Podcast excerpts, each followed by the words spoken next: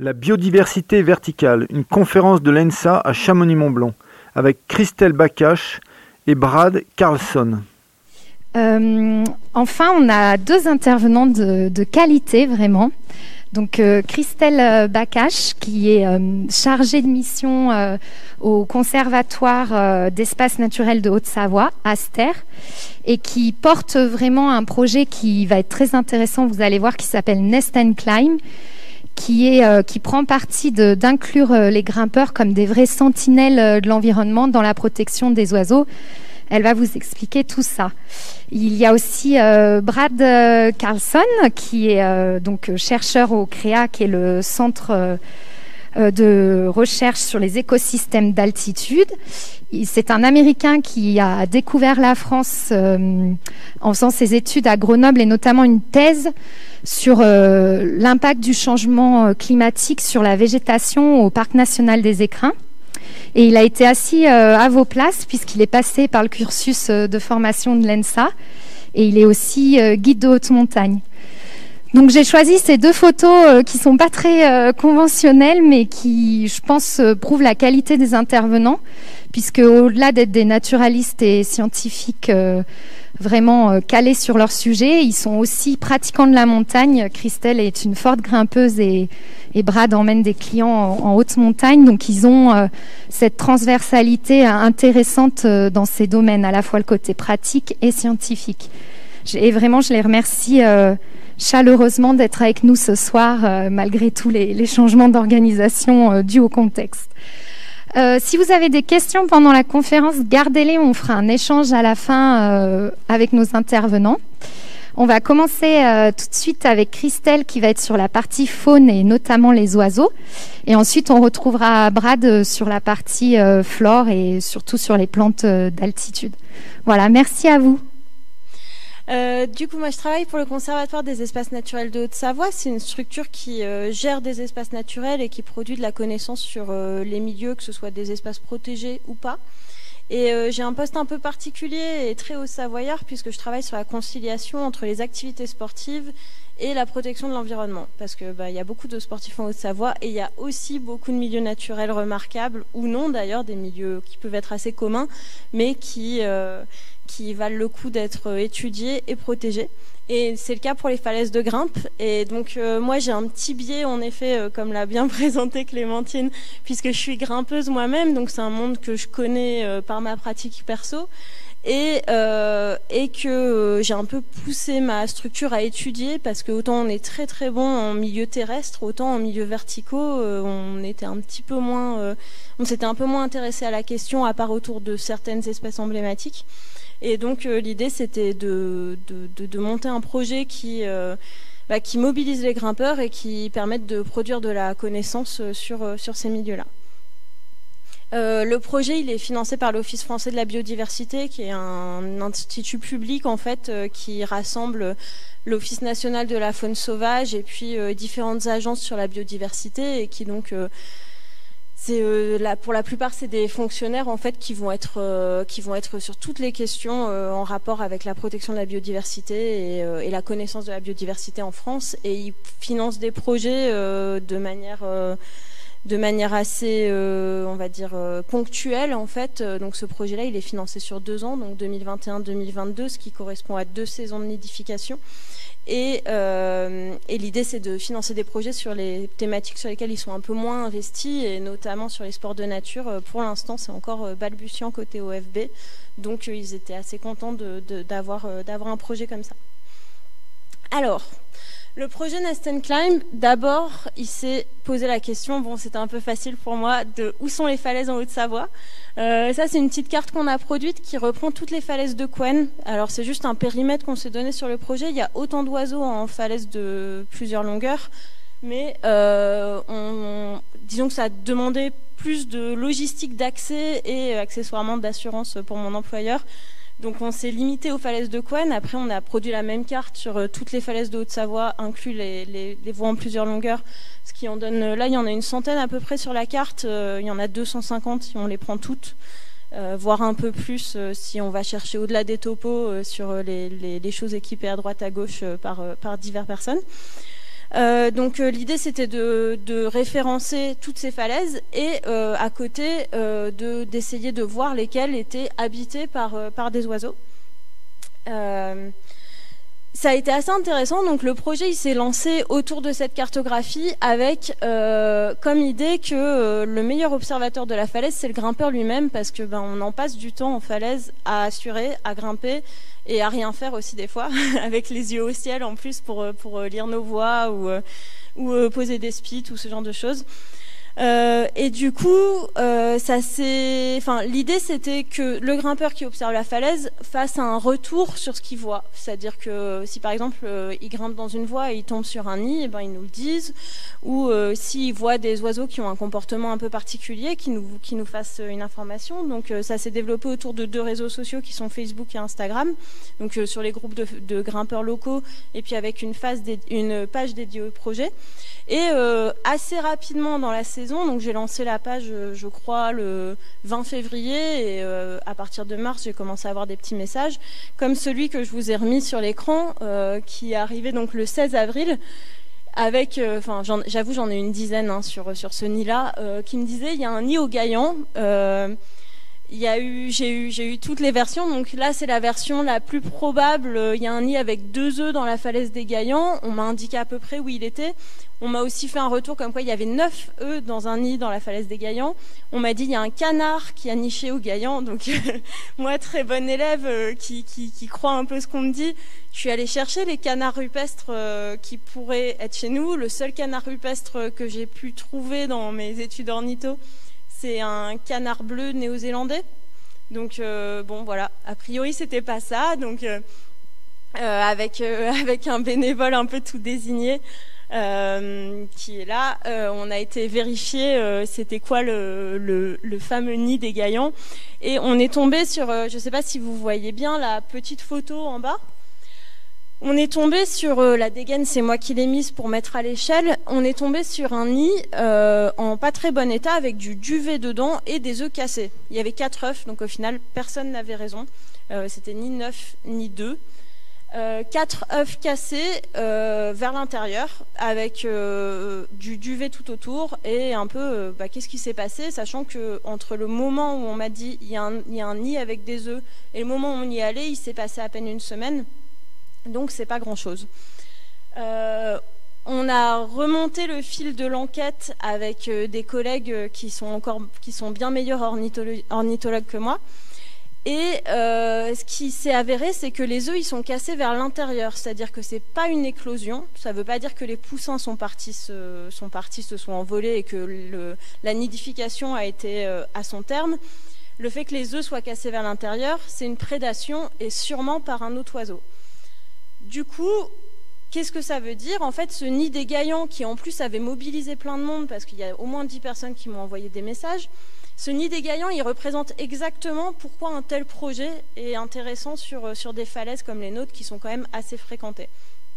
L'idée, euh, c'est que euh, quand il y a un nid en falaise, il y a plusieurs risques pour la nicher. La première, c'est qu'on effraie les parents et donc qui s'éloignent et qui laissent les œufs sans couvaison ou les petits sans être nourris. La deuxième, c'est de nous-mêmes abîmer les œufs en mettant, en, faisant un gros jeté sur un bac avec un nid derrière, ben, on explose les œufs avec notre main et il n'en reste pas grand-chose. Et la troisième, qui est un peu moins évidente, mais qui est la plus probable et ce qui arrive le plus souvent, c'est que, euh, en fait, on fasse envoler les parents qui vont revenir à un moment, mais qu'entre-temps, il, euh, il, y ait une prédation qui ait lieu sur les œufs ou sur les petits. Parce qu'un oiseau de quelques semaines qui est encore au nid, ou de quelques jours selon les espèces, va être très facilement prédaté. Et il y a pas mal, notamment au Gaillan, c'est assez intéressant, on voit souvent tourner des corneilles et des grands corbeaux. Donc il y a pas mal d'autres oiseaux qui vont prédater les jeunes, quelle que soit l'espèce. Euh, pour, euh, pour, aller au bout de, ce mystère-là, a priori, vu les œufs et le plumage qu'on a trouvé, c'est certainement des œufs de chouette hulotte. Et euh, ça a probablement été prédaté à un moment où les parents étaient partis, sachant qu'en pleine journée, normalement, les parents sont au nid de manière permanente et qui vont chasser la nuit pour ramener de, pour ramener à manger, etc. Donc, un parent de hulotte qui n'est pas au nid en pleine journée, c'est qu'il a été sûrement dérangé Et vu les gaillants et la fréquentation qu'il y a là-bas, c'est probablement par un grimpeur. Du coup, euh, on a un grimpeur qui nous contacte, qui nous dit il y a un nid dans telle falaise. Euh, l'idée, c'est d'aller identifier l'espèce qui est concernée et d'installer un petit panneau comme ça euh, qui va dire dans quelle voie a été observé le nid pour bien dire attention, ne la grimpez pas. Parfois, il y a plusieurs voies à, inscrire parce que les voies se croisent ou alors passent très proches, sachant que selon l'espèce d'oiseau, ils vont être effrayé par, euh, par une proximité, ça peut aller de 2 à 30 mètres. Et puis, euh, surtout, ce qui était hyper important pour moi dans le projet Nest and Climb, c'était de définir une période, en fait. C'est-à-dire qu'en fonction de ce qu'on observe, est-ce que c'est des œufs, est-ce que c'est des jeunes, euh, est-ce que c'est des adultes qui sont en train de construire le nid, la période pendant laquelle la voie va être, entre guillemets, fermée, n'est pas la même. Et c'est ce qui était important en fait, c'est d'avoir une période qui soit amovible, donc de ne pas mettre des panneaux qui disent systématiquement on va fermer le, on va, ne pas grimper de mai à juillet ou de mai à août, c'est de mettre des dates, c'est-à-dire le nid a été observé dans tel état avec euh, des œufs dedans, euh, je sais pas moi, euh, par exemple à la mi-juin, et selon l'espèce, ça va être enfin interdit, non, c'est pas interdit, euh, ça va être euh, non grimpable pour ne pas déranger la nichée jusqu'à la période où les jeunes sont euh, autonomes et partent du nid. Donc selon les espèces, ça peut être deux semaines plus tard ou parfois ça peut être plusieurs mois plus tard. Donc, petit exemple de mise en œuvre. Donc, c'est juste le panneau avec les noms des voies et qu'il ne faut pas grimper. Et, puis, bah, bien sûr, la, période. Donc, ça, c'était sur la falaise du Foron. Euh, qui est une falaise assez loin d'ici, euh, euh, dans laquelle on a observé un nid de faucons cresserelles. Et ce qui est très intéressant aussi, c'est que la falaise du Foron, elle est assez haut en altitude. Et le nid de cresserelle qui a été observé était particulièrement tardif. Donc là où habituellement on dit ne pas déranger le faucon cresserelle entre mai et juillet, en fait, vu l'état du nid au moment où on l'a observé, donc euh, quand on y était, on a mis la période jusqu'au 1er août parce que en, calculant le, moment d'éclosion des œufs et le moment de l'envol des poussins, ça poussait jusqu'au 1er août. Du coup, euh, je vous ai préparé un petit jeu qui est euh, donc c'est à chaque fois, vous allez avoir une photo de falaise et l'oiseau. J'ai nommé l'oiseau parce que j'ai supposé que j'aurais plus de grimpeurs que d'ornithos dans la salle. et euh, est-ce que vous êtes capable de reconnaître la falaise? Oui, c'est la falaise de Bionacé. Et la falaise de Bionacé, c'était aussi une inspiration pour ce projet parce qu'à Bionacé, si vous y êtes déjà allé, il y a un petit panneau en bois qui dit euh, nidification de faucons, ne pas grimper, mais qui est ignoré par tout le monde parce que ce panneau, il est en place depuis trois ans. Et en fait, l'idée de Nest and Climb, c'est que ça n'arrive jamais. C'est que les panneaux, ils sont temporaires et ils sont mis quand il y a un oiseau et enlevés quand il y a un oiseau. Pourquoi? Parce que euh, des fois, les nids sont pas occupés et donc euh, ça sert à rien de dire aux grimpeurs de pas y aller. Et donc à Bionacé, l'oiseau historique de Bionacé qui mérite ce petit panneau en bois, c'est un faucon pèlerin. Donc euh, c'est le faucon que tout le monde connaît parce que c'est l'oiseau le plus rapide du monde, avec un vol à plusieurs centaines de kilomètres heure. Euh, et euh, donc voilà, qui a cette silhouette en vol. Et après, c'est un oiseau qui est pas très grand, ça fait entre 30 et 40 cm d'envergure. et puis c'est vraiment très aérodynamique. Et en fait, la position des ailes, enfin c'est très facile à reconnaître en vol parce que la position des ailes va être va être de plus en plus en flèche quand il quand il pique vers le sol. C'est le fauron, donc avec le, le, faucon cresserelle. Donc ça, c'est un mâle de cresserelle. Euh, le mâle est vraiment très reconnaissable avec euh, son genre de queue en éventail euh, et puis il est très blanc. donc le nid de cresserelle au foron, il était situé en, en, fait deux mètres au-dessus de quatre voies. Et ce qui est intéressant, c'est que quand on, quand on grimpe là-bas, on voit vraiment les allers-retours du couple qui vient nourrir les jeunes. Et donc ça fait un, enfin c'est un, un ballet assez euh, assez impressionnant en fait euh, parce que les, les parents vont faire euh, un nombre d'allers-retours très important dans la journée. Et donc sur sur les dizaines de voies du forum, il y en a que quatre qui sont entre guillemets condamnées par la présence d'un cresserelle à cet endroit-là. Donc c'est pas trop contraignant pour les grimpeurs a priori. Oui, c'est la falaise de la Parée. J'ai pas vu d'où ça venait, mais bien joué. C'est ça, c'est au-dessus de Servoz. Donc c'est une falaise avec une grosse approche. et qui a été un terrain hyper intéressant pour nous parce que ça fait plusieurs années qu'on échange avec les équipeurs de cette falaise sur la présence pas très loin d'un couple de gypaètes barbus et vraiment voisin de la falaise, un couple d'aigle royal. Et moi, ce qui m'a beaucoup impressionné, c'est en y allant pour le projet Nest Climb, on s'est rendu compte qu'il y avait aussi une grosse communauté de cresserelles. Donc, il y a au moins, euh, on a vu au moins quatre individus de cresserelles différents à ce moment-là. Et euh, plein d'autres petits passereaux qui gravitent autour de cette falaise. Donc, c'est intéressant parce que c'est une falaise qui est assez loin des habitations. Il y a quand même une bonne approche. Hein, euh. Hillary, elle mettrait peut-être une demi-heure. Moi, j'ai mis plutôt une heure et demie. et et en fait, plus on s'éloigne des, endroits habités, plus il y a une densité et une diversité de, d'oiseaux observés euh, sur, sur ce genre de milieu, sachant que les oiseaux sont, pour la plupart, tous ceux dont je vous parle là, sont vraiment très spécialisés des milieux euh, de falaises. Donc ils vont pas nicher euh, en maison ou, ou dans des plus petits blocs ou en moindre altitude. Alors là, c'est un petit peu plus dur au niveau de la photo. C'est une falaise de grande voix. ouais. Euh, c'est bon. En fait, quand, je vais vous le dire, vous allez la reconnaître parce que c'est un grand classique. Euh, c'est la Maladière. Donc euh, falaise, vous devez la voir au-dessus de Cluse. c'est dans la descente des relais de, dans les relais de tropiques. Et donc ça se reconnaît assez bien, ce caillou un peu orange, pas très sculpté, mais, mais avec pas mal de prises au final. Et en allant à la maladière, donc là c'était hors projet Nest Climb, hein, c'était euh, vu que je regardais les oiseaux en grimpant, ben, je me suis rendu compte qu'il y avait pas mal de choses. En fait, euh, j'ai repéré une colonie de martinets à ventre blanc. Donc le martinet, c'est ce petit oiseau qui a un peu, qui ressemble beaucoup aux hirondelles et qui a un vol vraiment très particulier. C'est un oiseau acrobate en fait et qui se déplace, tout, enfin qui, qui, vit en colonie. Donc si on, en voit un près de la maladière, il y en a, en fait, on en voit plutôt 20 d'un coup. Et c'était assez intéressant parce que le matin, euh, en descendant dans les rappels, ils étaient très très actifs et très bruyants. Et en plus, pendant leur parade, ils, poussent des cris stridents très reconnaissables. Et on y était un peu avant la période de nidification, donc on n'est pas tombé sur des nids, mais c'est, c'est un oiseau qui est rare et très menacé parce que son habitat a beaucoup évolué avec les constructions humaines et euh, les, quelques, falaises qui lui correspondent, qui sont suffisamment en altitude, etc., sont euh, bah, pour la plupart euh, soit équipées, soit, on va dire que c'est des, des, écosystèmes assez rares en fait, qui, qui, qui, gagnent à être protégés, sans dire de ne pas y grimper, mais en tout cas quand on tombe sur un nid, d'y faire attention. Et puis euh, c'est des oiseaux vraiment euh, intéressants à observer.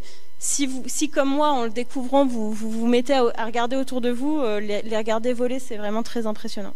Puis c'est des oiseaux d'altitude, donc on les voit aussi parfois dans Chamonix, notamment au-dessus des pras.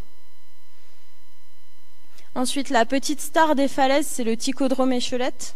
Donc c'est un oiseau papillon, on l'appelle comme ça parce qu'il a des ailes qui font beaucoup penser au motif des ailes de papillon.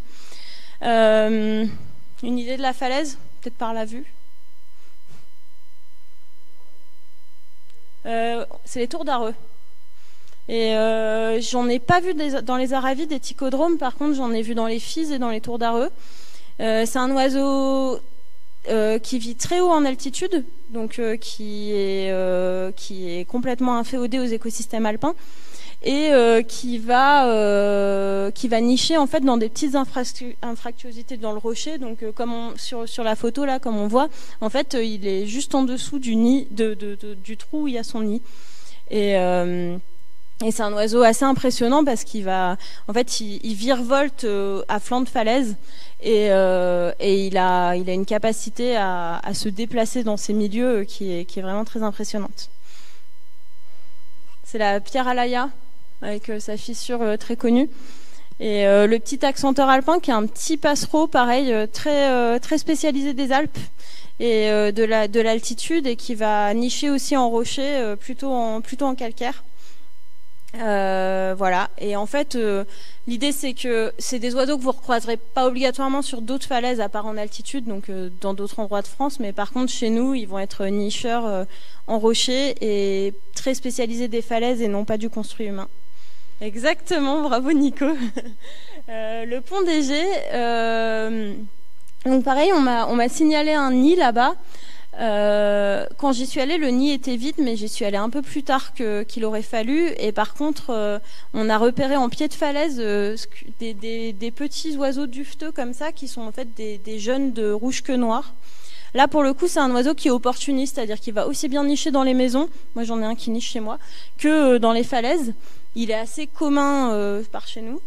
Et, et donc euh, il peut il peut nicher en falaise. Après c'est des œufs et des nids qui sont tout petits, donc ils peuvent passer inaperçus et sont vraiment dans des tout petits trous du rocher. Et là notamment au pont des ils sont vraiment en pleine voie, enfin entre deux voies et dans une prise qu'on a très très envie d'utiliser.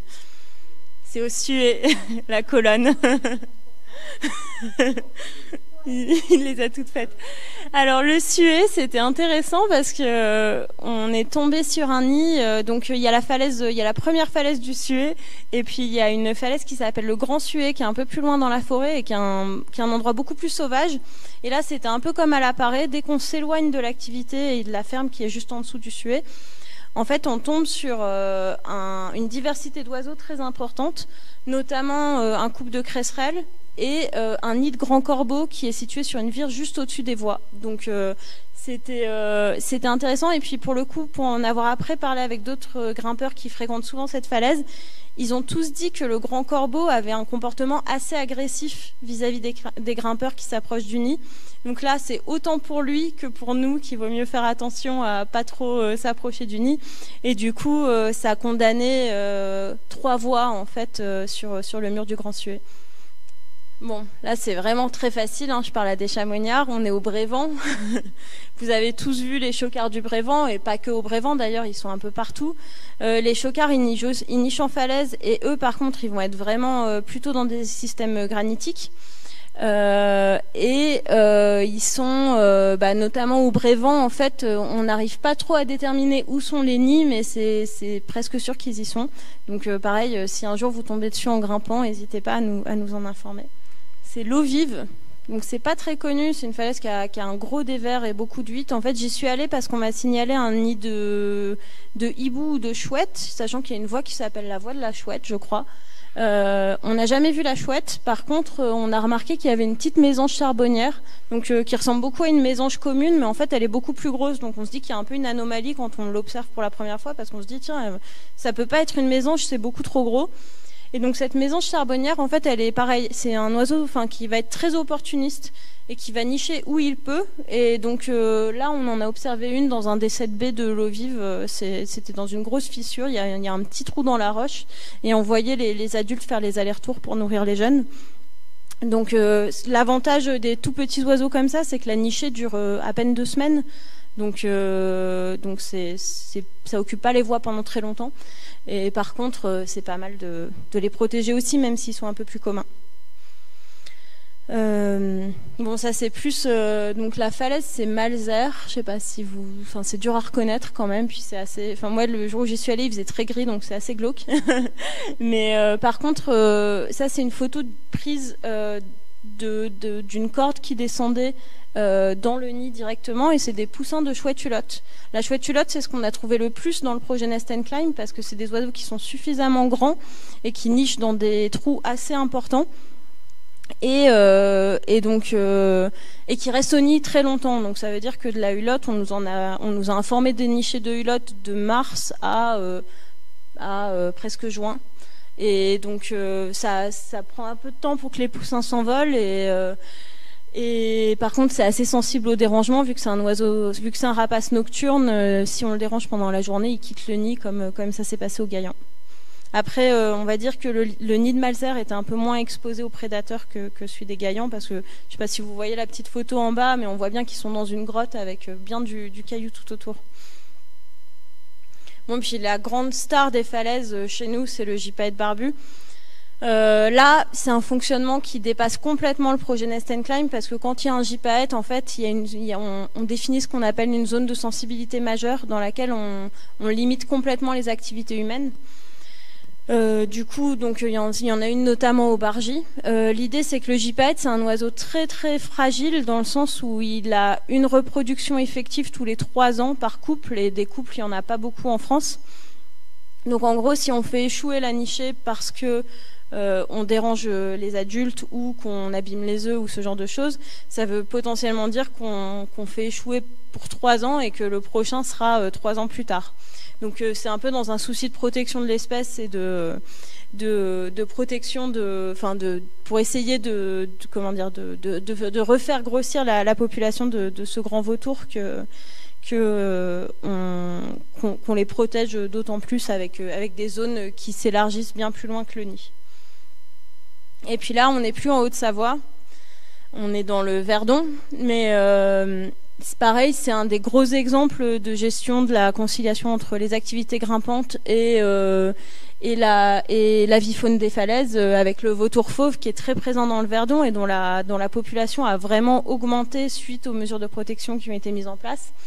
Euh, et puis donc des vautours fauves on n'en trouve pas chez nous à part pour venir se nourrir c'est-à-dire qu'ils sont capables de faire plusieurs centaines de kilomètres à la journée juste pour se nourrir et ils se nourrissent pas mal en zone de montagne par contre les premières nichées elles sont le plus au nord c'est Archiane donc c'est le sud quoi donc c'est un oiseau qui est un peu plus méridional que nous.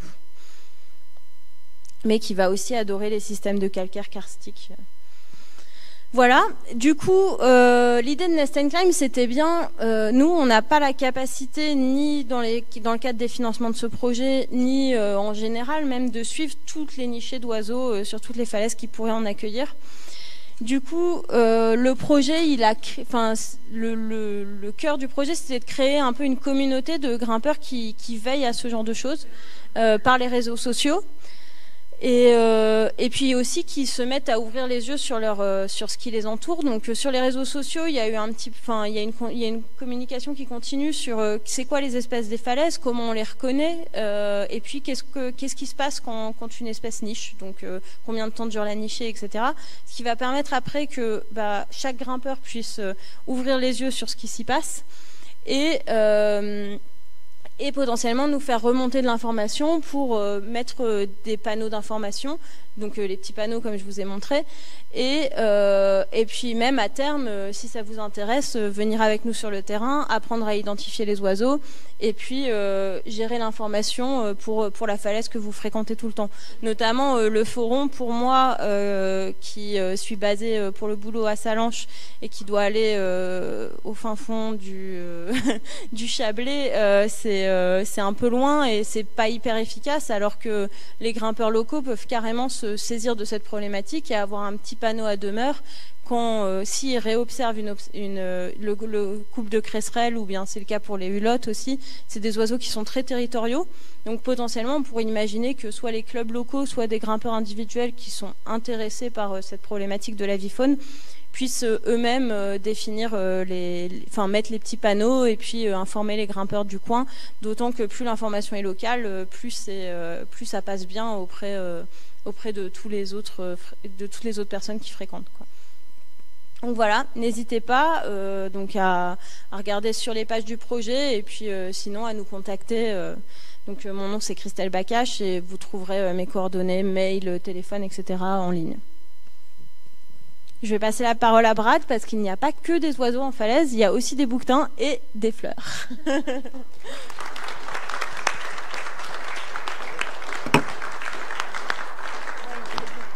Bon, bah, bonsoir à toutes et à tous. Merci d'être venus. Ah, donc, euh, en effet, moi, je vais, parler du côté euh, flore qu'on peut trouver dans ces, dans ces parois. Ah, donc, moi, c'est Brad Carlson. Je suis guide et euh, écologue au CREA Mont Blanc, le centre de recherche sur les écosystèmes d'altitude, basé ici à, à Chamonix. Et donc, je vais vous parler, je vais citer quelques exemples de plantes qu'on trouve dans le massif du Mont Blanc. Donc, en haute montagne, au-dessus de 2500 mètres, et euh, sur granit. Donc, euh, comme on a vu pour les oiseaux, dès qu'on change de substrat, par exemple si on passe sur du calcaire dans le massif des Fises, ou bien si on change de climat en allant plus dans le sud euh, vers les écrins, ben, on voit que les plantes de montagne changent sensiblement. Donc, je ne vais pas être exhaustif au niveau de la Haute-Savoie, et même pas pour le Mont Blanc, mais je vais, parler de quelques exemples euh, sur euh, granit. Donc, euh, on a l'habitude dans notre imaginaire de penser à la haute montagne comme un milieu plutôt stérile, composé de, de neige, de glace et de roches. Ceci est vrai, mais il y a aussi une diversité assez étonnante qui se trouve dans ces, milieux très hostiles à la vie.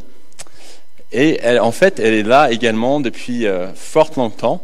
Donc, c'est pas simplement sous l'effet du, réchauffement climatique récent euh, que les plantes s'installent en haute montagne, mais en, fait, euh, euh elles sont là depuis des centaines de milliers d'années. Euh, et euh, elles font, elles, font, partie entre guillemets des murs là-haut. je voulais aussi citer l'exemple euh, donc, euh, euh, qui est dans la photo ici, qui est la silène à col, qu'on voit très fréquemment en montagne, par ici et pas que. Et en fait, il, il existe un lien historique entre l'alpinisme et la, botanique, et notamment ici à Chamonix, puisque Horace Bénédicte de Saussure, que vous connaissez tous, il a fait la première observation en botanique en haute montagne connue de l'histoire lors de sa redescente du Mont Blanc en, 1787. Et même s'il était sûrement euh, bien crevé euh, lors de son quatrième bivouac euh, d'affilée, ben, en fait, il a ouvert les yeux et il a regardé autour de lui au rocher de l'heureux autour à 3500 mètres et il a trouvé cette, cette plante, cette silène, qui était présente. donc, elles sont là depuis longtemps et également, c'est pas que quelques exemples euh, anecdotique. Il y a vraiment euh, une forte diversité qui se trouve euh, en montagne, dans les Alpes en particulier. pour donner quelques chiffres, les Alpes recouvrent environ 5% de la surface continentale de l'Europe. Pourtant, on trouve plus d'un tiers de la flore européenne, donc qui représente plus de 4000 espèces de plantes, sur cette petite surface de 500, 5%. Donc en gros, pour une très petite surface, on, trouve une, espèce une quantité d'espèces euh, tout à fait étonnante. Euh, donc je vais vous en citer quelques-unes euh, ce soir. Donc avant d'attaquer les exemples, je voulais d'abord essayer de répondre sur les grandes lignes à cette question pourquoi est-ce qu'on trouve une diversité si forte en montagne? Et en fait, le, il y a des, ce qu'on appelle des, des chercheurs euh, biogéographes et aussi en évolution qui se sont penchés sur cette question depuis fort, fort longtemps. Euh, moi, je ne vais pas rentrer dans les détails ce soir, mais pour vous donner quelques billes, euh, déjà en montagne, en fait, il y a, on, on connaissait tous, il y a des fortes variations de climat sur des distances extrêmement courtes. Donc, euh, on passe de la vallée de Chamonix à 1000 mètres jusqu'au sommet du Mont Blanc et on perd, entre guillemets, en température annuelle moyenne, 22 degrés par là.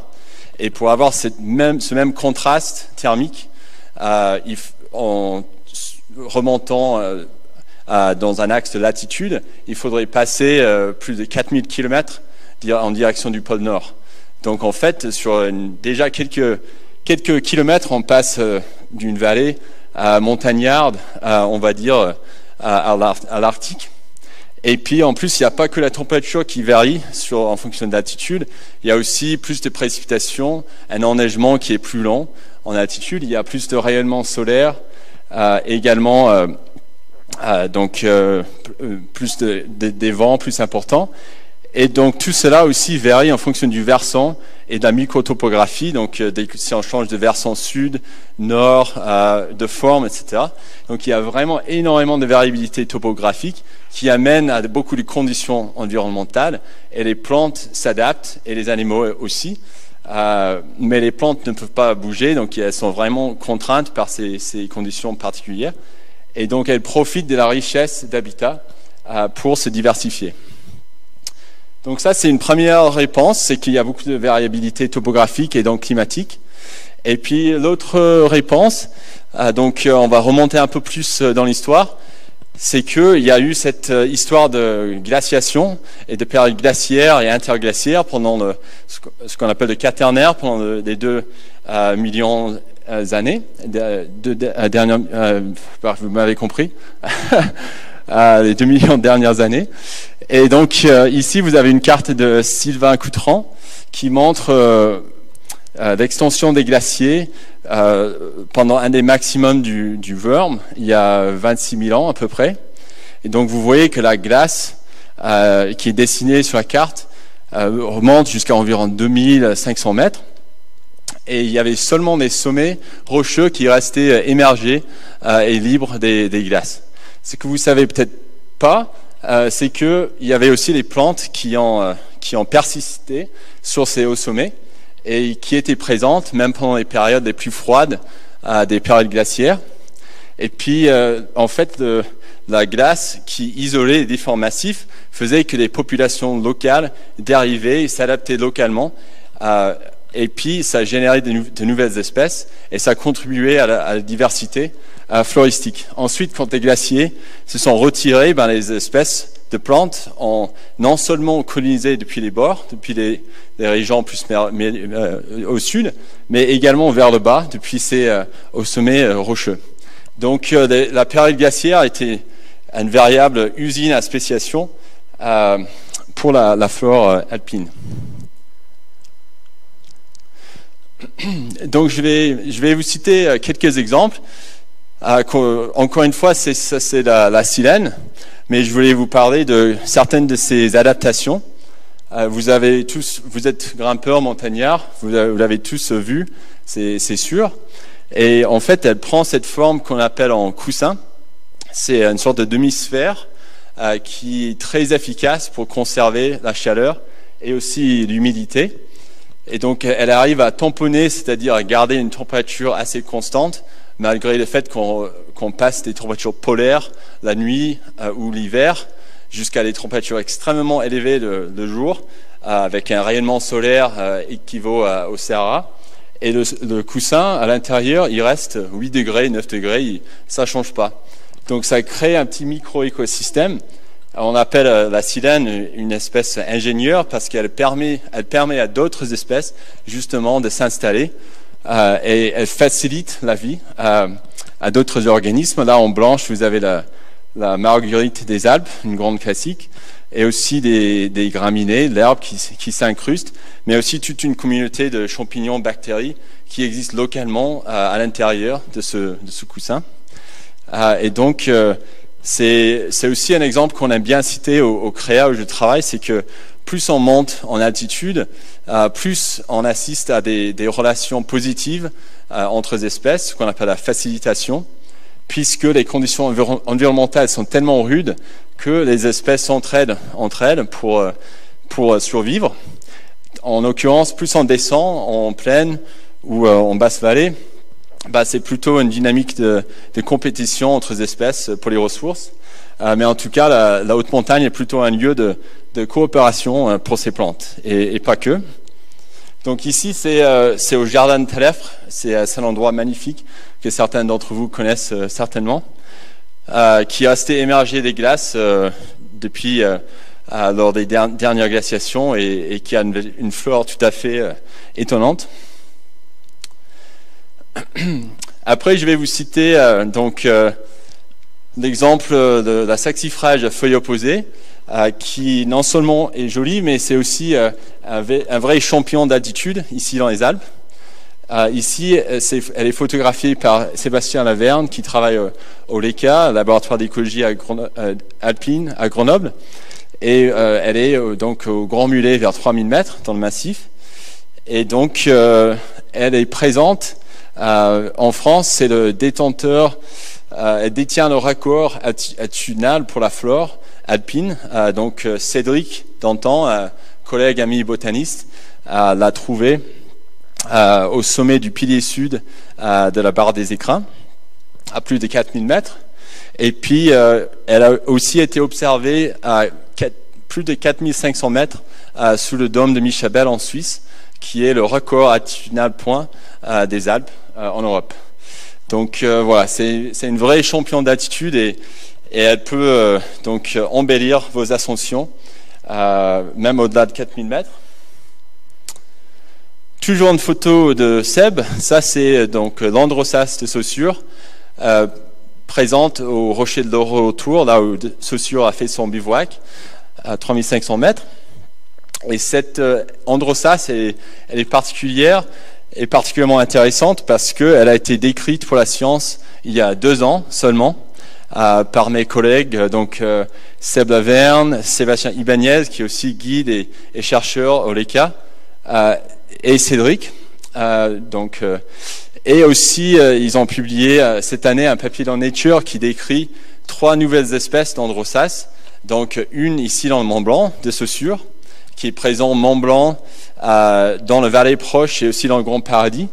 Et aussi un autre espèce qui est présente dans les écrins, et enfin un autre dans le Mercantour.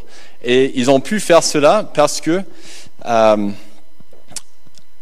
grâce à des outils euh, génétiques, ils ont, ils ont montré que ces espèces sont bien distinctes euh, par rapport à d'autres. Et donc, c'est c'est pour montrer que non seulement ces espèces sont, enfin, ces, ces plantes sont sous-étudiées de façon générale, parce que les botanistes ne montent pas beaucoup en falaise, comme disait Christelle, par rapport aux oiseaux. Mais aussi, il y a des vrais euh, manques au niveau scientifique, au niveau fondamental, pour euh, savoir quelles espèces sont présentes et pour, euh, dans ce cas, les décrire tout simplement. Donc, il y a encore des belles découvertes qui se font, avec notamment ce, ce papier avec Florian Boucher aussi au LECA, qui était le, premier auteur. Mais voilà, il y a encore des, des belles découvertes à faire là-haut. Celle-ci est aussi très présente dans le massif du Mont Blanc, cet Androsas. Et j'ai eu le plaisir, euh, il y a un an, avec euh, Hilary, euh, ma femme qui est présente ce soir, de la croiser à plus de 4000 mètres dans l'arête de l'Illuminat, côté italien du Mont Blanc. Et c'est vrai que c'était étonnant d'être en train de grimper à la frontale à 4 heures du matin, et puis boum, d'un seul coup, dans une fissure, il y a une plante à fleurs en pleine forme, en train de faire sa vie, et sûrement là depuis fort longtemps aussi. Et puis, avec le point rouge, on voit le, milieu global, l'habitat dans lequel se trouve euh, cette plante. Et c'est vrai qu'au premier abord, on, on dirait pas forcément qu'il y a une, euh, une, diversité végétale là-haut, mais, mais si. C'est pas que des lichens, il y a aussi cet androsas qui arrive à croître au-delà de, des 4000 mètres. Et on espère, en fait, c'est pour l'instant, ça c'est l'occurrence la plus haute en altitude euh, en Italie, euh, qui est confirmée. Mais je pense que euh, si on prend le temps de regarder sur d'autres piliers, d'autres arêtes de ce versant sud du Mont Blanc, je pense qu'il y a moyen de trouver, peut-être même de battre le, le, record des Suisses, ce qui ferait bien plaisir. Donc je compte sur vous. Je vais redire un mot là-dessus après au niveau de la participation. Donc là, on va descendre un petit peu en altitude pour parler de la renoncule des glaciers. Euh, donc cette plante, euh, elle est euh, remarquable parce qu'elle s'installe très rapidement suite à la fonte des glaciers et aussi des névés.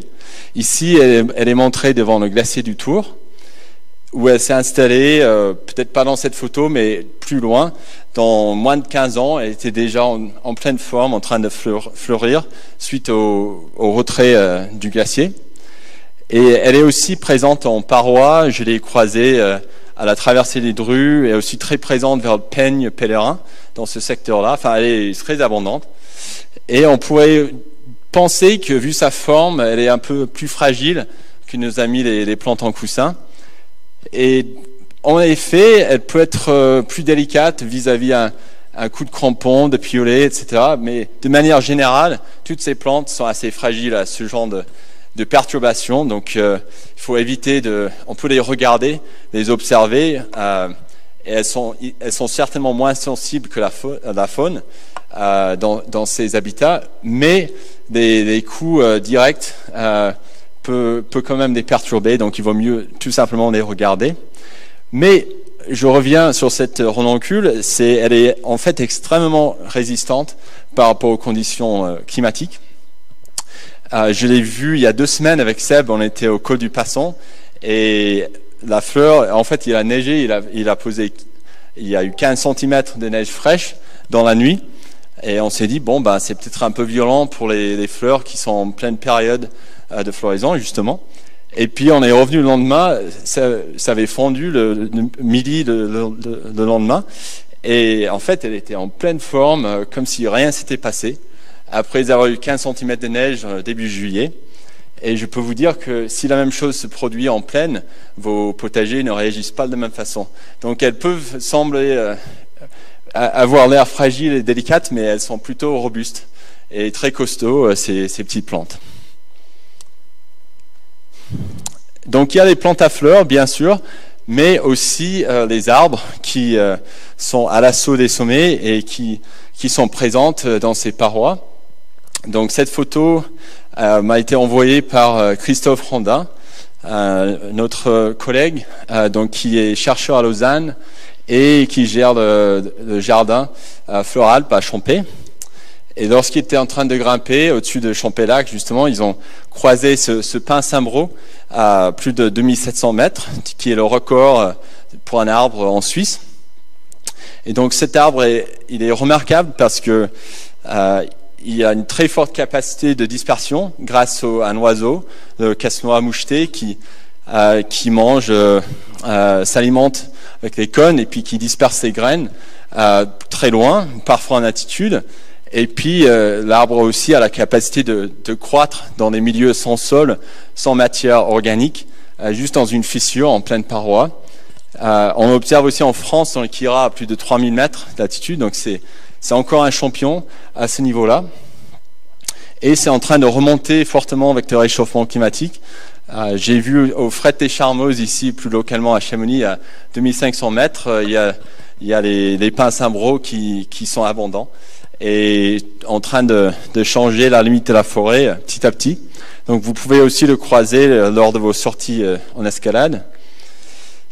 Et puis, je voulais terminer avec un exemple euh, autour du couvercle, à 2500 mètres euh, d'altitude, où on a croisé avec euh, cette équipe, Seb, Cédric et, Nico Bartolucci, qui ne pourraient pas être là ce soir.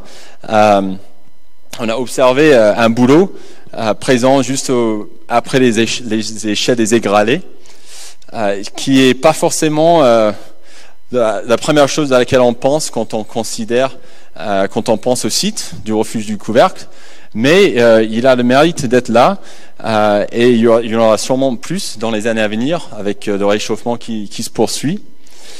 Et on était à cet endroit-là il y a un an à l'occasion de faire des relevés, une revisite euh, botanique suite au passage d'un guide chamoniard euh, au milieu du 19e siècle qui s'appelait Vénance Payot, qui a pris le temps de de arpenter ces milieux, euh, ces lieux autour de la mer des glaces, et pour décrire toutes les espèces de plantes euh, qu'il ait pu trouver.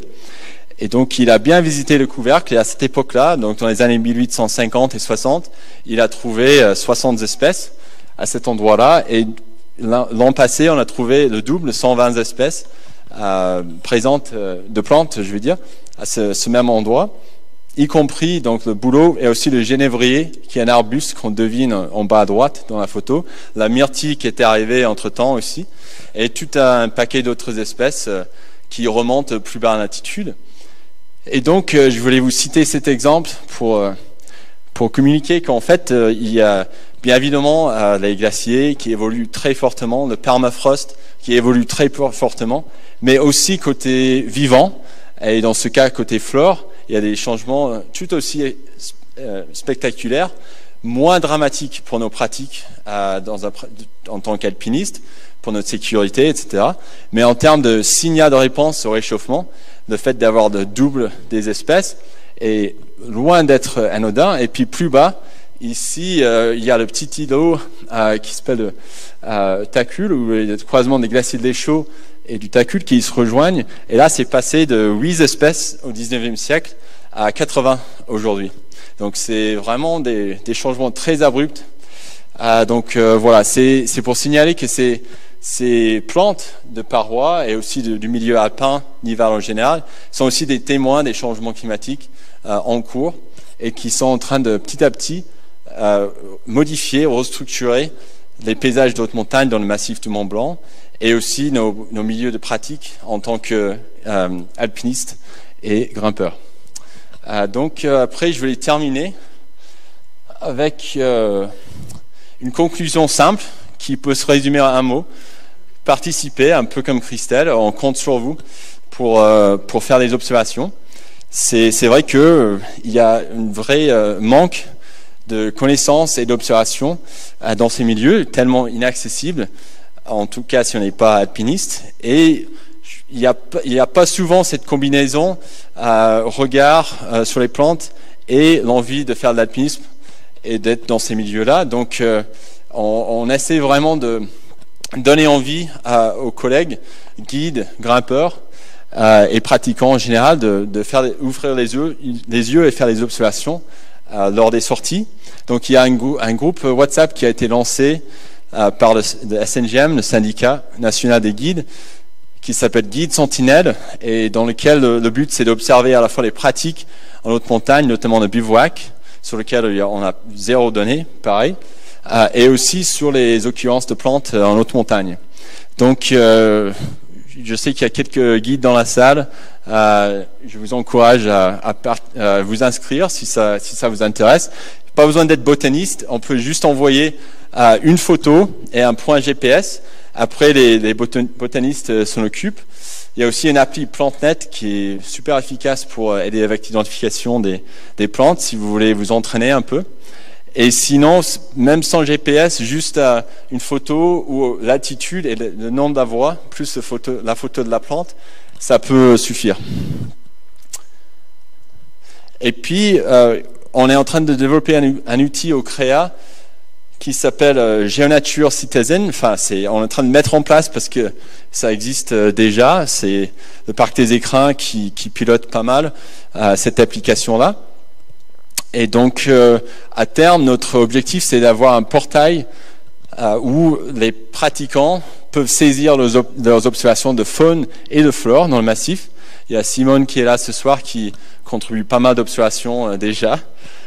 mais l'idée, c'est que ça soit à terme ouvert à tout le monde pour avoir un véritable observatoire de la biodiversité ici dans le massif pour justement générer de la donnée sur ces occurrences qui, qui facilite euh, des études scientifiques. Et puis, euh, je voulais terminer avec une citation que j'ai trouvée il y a quelques semaines dans un bouquin de Rebuffa pour montrer, illustrer que on n'est pas tant des ovnis comme ça, et qu'il y a une sorte de précédent historique, pas que avec Saussure, mais aussi avec des, des alpinistes plus récents.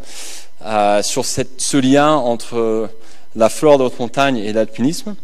Donc je vais vous lire, c'est euh, tiré de son livre euh, Mont Blanc, euh, Jardin féerique. Dans le cœur de l'homme, il y a toujours la place pour l'entreprise la plus audacieuse et pour la contemplation d'une fleur, d'un torrent, d'une vallée. Ainsi, une petite touffe de saxifrage rencontrée dans une fissure le long d'une paroi verticale nous est parfois offerte comme un cadeau. Action et contemplation, voilà bien l'alpinisme, qui n'est ni, l'une ni l'autre prise séparément, mais un équilibre entre les deux. Donc c'est pour juste insister sur cette euh, il y, a, le côté scientifique, bien sûr, mais aussi l'aspect euh, regard et comment on pratique lorsqu'on est là-haut. Et ce n'est pas forcément euh, la fleur, ça peut aussi être les cristaux, l'observation de la faune, euh, la géole, ça peut être plein d'autres choses. Mais je pense qu'on est tous gagnants. en tout cas, ça peut enrichir, nos expériences là-haut si on ouvre les yeux aussi vis-à-vis -vis de l'environnement qui nous entoure. Et je finis avec euh, des remerciements euh, parce que ce n'est pas moi qui fais ces observations tout seul, qui d'abord, je tiens à signaler, c'est n'est pas fait sur mon temps de travail au CREA, ni sur mon temps de guide, sauf quand j'arrive à être opportuniste, mais de plus souvent en, en tant que sortie perso euh, aux montagnes. Euh, mais avec un super entourage de, de collègues, d'amis, compagnons de cordée.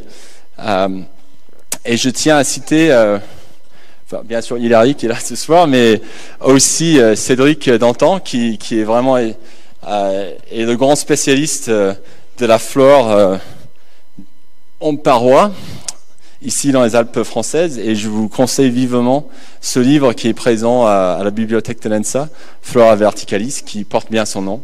On est dans le thème et qui a la référence sur des plantes qu'on peut trouver en paroi. Et puis, euh, je vais aussi faire un petit peu de, publicité, on va dire, pour, euh, pour un ouvrage que j'ai produit euh, avec Ludovic Ravenel et Yann Bornier dans le cadre des 200 ans de la compagnie des guides de Chamonix.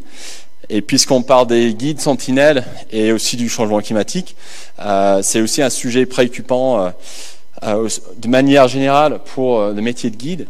Et on fait un point, un bilan sur cette question dans le cadre des 200 ans.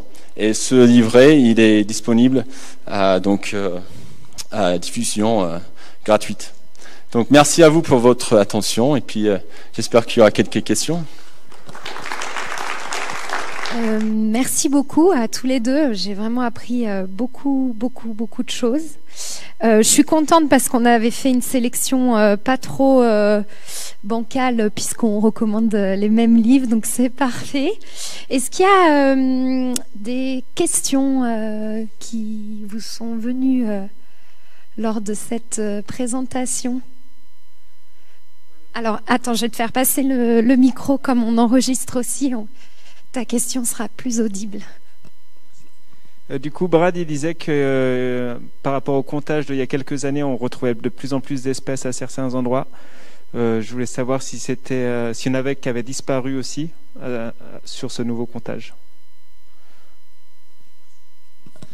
Oui, c'est. Bon, je vais rester assis peut-être. C'est, ouais, c'est une question très pertinente.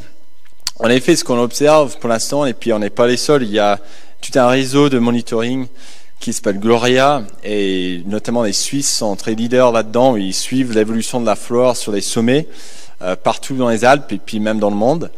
Et ce que on observe, eux, nous aussi, euh, c'est plutôt qu'il y a une diversité qui s'enrichit, de plus en plus de plantes qui sont présentes en lien avec le réchauffement, mais on n'a pas encore observé de ce qu'on appelle d'exclusion euh, par la compétition.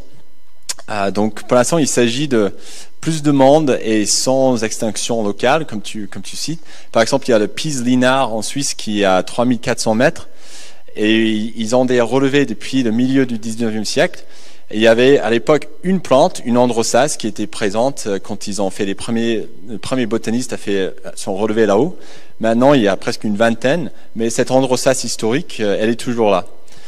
Mais la question se pose euh, pour le futur, en gros, jusqu'à quand, jusqu'à jusqu'à quelle limite est-ce que euh, cette dynamique, on va dire, de coopération, de coexistence pourra euh, se maintenir? Et à quel moment est-ce qu'il y aura des seuils de, euh, en gros, où ça devient tellement chaud que les espèces plus compétitrices vont remplacer les spécialistes euh, arctico-alpines, on les appelle, qui aiment le froid et, et la neige. Et donc, euh, pour l'instant, c'est pas quelque chose que l'on observe mais qui c'est une hypothèse qui devient de plus en plus plausible, pour les années euh, à venir. Si je peux compléter, en moyenne montagne, donc à l'altitude en dessous, on va dire, euh, par contre, cette idée de compétition et de non-compatibilité des espèces vraiment alpines, enfin très spécialisées dans les milieux froids, vers euh, les comment dire par rapport à des espèces qui viennent de la plaine, elle s'observe surtout chez les animaux, avec euh, vraiment le fait que les espèces alpines se font chasser de plus en plus en altitude par les conditions de, température et de climat, et puis le, type de nourriture euh, présente, et par contre laisse la place à des espèces moins spécialisées, beaucoup plus communes, notamment la remontée du cerf ou du chevreuil, avec, l'idée que plus on monte en altitude, enfin plus les espèces alpines vont être poussées en altitude par le changement climatique, moins elles vont avoir de place en fait pour se déployer et vivre. Donc, et puis avec euh, là par contre euh, l'évolution botanique, euh, moi je suis beaucoup moins calée sur le sujet, mais par contre ça fait évoluer tout le milieu qui va avec, notamment avec les, alternances milieu ouvert, milieu fermé, et du coup les cortèges d'espèces qui accompagnent chacun de ces milieux. Donc l'évolution de la forêt, notamment avec le changement climatique, et sa remontée en altitude va, va pousser aussi les espèces qui sont pas, qui appartiennent pas au milieu forestier. Je vais juste enfoncer le clou par rapport à quelque chose qu'a dit Christelle qui est très important. C'est justement, on est avec l'effet conique des montagnes, ben plus on monte, moins il y a de place. Et on a à peu près, dans le massif du Mont Blanc, la moitié moins en surface entre euh, 2000 et 3000 qu'entre 1000 et 2000. Donc euh, cette stratégie de remonter en altitude a ses limites et ne peut pas marcher de façon euh, indéfinie. Moi, j'avais une question euh, pour Christelle. Ah, pardon, ben, j'arrive juste après, j'ai pas vu. Euh, tu as parlé un moment des chocards à bec jaune et on a tendance à observer que cet oiseau aime, enfin aime, c'est peut-être dans mon imagination, mais j'ai l'impression qu'il aime beaucoup la présence humaine, qu'on le trouve énormément autour des refuges à l'aiguille du Midi euh, et qui sont foisonnants autour de, peut-être ben, nos miettes, euh, les déchets des refuges, etc. Est-ce que déjà c'est vrai? Est-ce que c'est une espèce qui bénéficie de cette présence humaine? Et est-ce qu'il y en a d'autres dans celles que tu as présentées? Alors, euh, Clairement, oui, c'est une, espèce opportuniste sur sa nourriture et du coup qui apprécie beaucoup qu'on en laisse derrière nous et qui s'est habitué aux endroits où se concentrent les gens, de même euh, au col, quand les gens s'arrêtent en rando, souvent à la fin de la montée ou ce genre de choses. Donc il y a une concentration d'activité, enfin, de, il, y a un rassemblement humain et donc un rassemblement de tout ce qui va avec les humains. Euh, il y en a d'autres, euh, oui, notamment sur les habitats, comme je parlais, on parlait du rouge-queue, notamment le qui, euh, qui va beaucoup nicher en maison maintenant et moins en falaise, donc des espèces qui sont devenues opportunistes un petit peu sur le bâti. C'est le cas aussi pour des chauves-souris notamment. Euh, il y a d'autres espèces d'oiseaux aussi qui vont s'être habitués, on va dire, au bâti et qui vont aussi ne plus avoir trouvé leur, euh, leur, euh, leur lieu de nidification habituel. Donc c'est moins le cas en falaise, mais c'est le cas notamment dans les milieux arborés. Il y a des espèces qui sont spécialisées des niches dans les arbres, euh, comme on a tous vu Merlin l'Enchanteur avec les petits hiboux dans les arbres. C'est les, les, les, petites chouettes de montagne et puis les chouettes effraies. Et en fait, euh, ces chouettes-là, elles vont s'être habituées à aller plutôt vers les clochers ou ce genre de choses. Donc, euh, c'est vrai qu'on a l'impression que c'est des espèces qui vont préférer, on va dire, la présence humaine, mais en fait, c'est plus un opportunisme et aussi une disparition, soit de leur milieu naturel, soit, euh, soit une facilité en fait à se nourrir au contact des humains. Et d'ailleurs, le renard est aussi très opportuniste. On voit de plus en plus en montagne autour des refuges des renards qui sont nourris de, restes de pique-nique et qui vont s'approcher des randonneurs même. Et c'est favorable à l'espèce ou, in fine, ça fait décroître euh, les espèces? Je ne sais pas si ça, ça, laisse moins de choix. Et puis le problème c'est que le bâti humain il évolue beaucoup. Notamment on, bah, on a vu ça. Enfin ça c'est plus vrai sur les gîtes de chauves-souris où euh, en fait à un moment on faisait des, maisons en poutre et ce genre de choses. Donc il y avait des greniers accessibles enfin des, espaces dans lesquels elles pouvaient euh, elles pouvaient s'abriter là où les cavernes étaient moins accessibles avaient été bouchées ou exploitées ou ce genre de choses. Sauf que en fait en faisant des bâtiments en béton on a perdu ce type de construction et donc on perd euh, les possibilités de nicher et euh, voilà, enfin, le, bâtiment évolue beaucoup plus vite qu'un milieu naturel, euh, sauf quand il est transformé par l'homme. Par rapport aux espèces que, en coussin notamment que tu as montré euh, très en altitude, vous avez un moyen de dater leur, leur âge? Depuis combien de temps elles se sont installées? Est-ce qu'il y a des moyens spécifiques, prélèvements ou autres? Oui, vous posez les bonnes questions, je dirais. C'est cool. Euh, alors, euh, pour les moyens exacts, il faudrait que je relise un peu de biblio, mais euh, je sais que une étude a montré, en comparant plusieurs individus, qu'un coussin de silène, justement, qui fait entre 20 cm et 40 cm en diamètre, a l'âge en moyenne d'entre 200 et 400 ans. Donc la silène des deux que j'ai montré ont probablement 500 ans, voire un peu plus. Donc euh, c'est et puis on en voit dans le massif souvent qui sont bien plus gros que ça. Donc on peut avoir des individus qui ont qui ont 1000 ans. Euh, euh, donc c'est assez impressionnant. Et c'est aussi ça fait penser au fait que ces plantes sont non, ont non seulement une capacité d'adaptation impressionnante vis-à-vis le, le, milieu très hostile, froid, enneigé, etc. Mais aussi qu'elles sont capable d'encaisser des, fluctuations assez importantes de, variations climatiques. Si on pense au petit âge glaciaire qui a duré entre le 13e et 19e siècle, euh, où il y a eu des hivers entre euh, des étés, pardon, des années sans été entre guillemets, euh, et puis aussi des périodes plus chaudes avant, et puis maintenant surtout le réchauffement très brutal qu'ils arrivent à subir, et puis euh, pour le moment. Mais en tout cas, cet âge, et c'est assez, euh, ça nous, je pense, moi en tout cas, ça me rend assez humble, dans le sens que, bon, je suis pas très vieux encore, et euh, je suis juste de passage dans ces milieux, souvent pas faciles pour nous, même en tant que guide alpiniste. Et puis elles sont là depuis 300, 400, 500 ans, tranquilles. Donc ça force le respect, je pense. Moi, c'était au sujet du projet Nest and Climb. Est-ce que c'est un projet qui, est géré à l'échelle nationale ou est-ce que c'est une initiative qui est plutôt régionale? Pour l'instant, le projet il est départemental. Euh, cette, enfin, cette, euh, cette initiative de, de faire euh, suivre les nids d'oiseaux en falaise par les grimpeurs et puis de, de, mettre des petits panneaux pour les informer, c'est quelque chose qui était historiquement beaucoup porté par la LPO et la FFME en tant que fédération délégataire qui conventionnait les falaises d'escalade. En fait, le projet, pour son financement, il a aussi surfé sur le déconventionnement des falaises parce qu'en abandonnant ses conventions qui visent à la sécurité, la FFME a aussi abandonné, euh, va aussi abandonner euh, tout le suivi environnemental en fait qui était, euh, qui était un tout petit euh, suivi collatéral, on va dire, de l'équipement et tout ça, mais qui, avait, qui faisait quand même partie de la mission.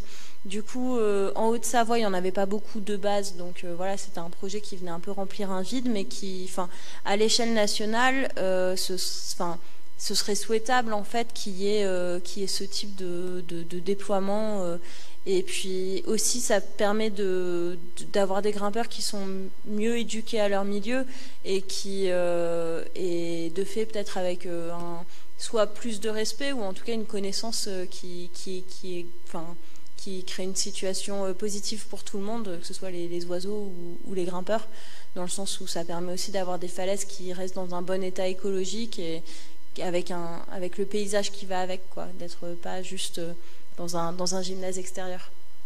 Du coup, euh, sur le, oui, sur, euh, sur le déploiement à l'échelle nationale, euh, c'est, enfin, clairement, l'OFB, en finançant ce type de projet, a aussi pour, pour ambition de le, de le faire connaître dans ses réseaux et de, de potentiellement essaimer l'idée ailleurs.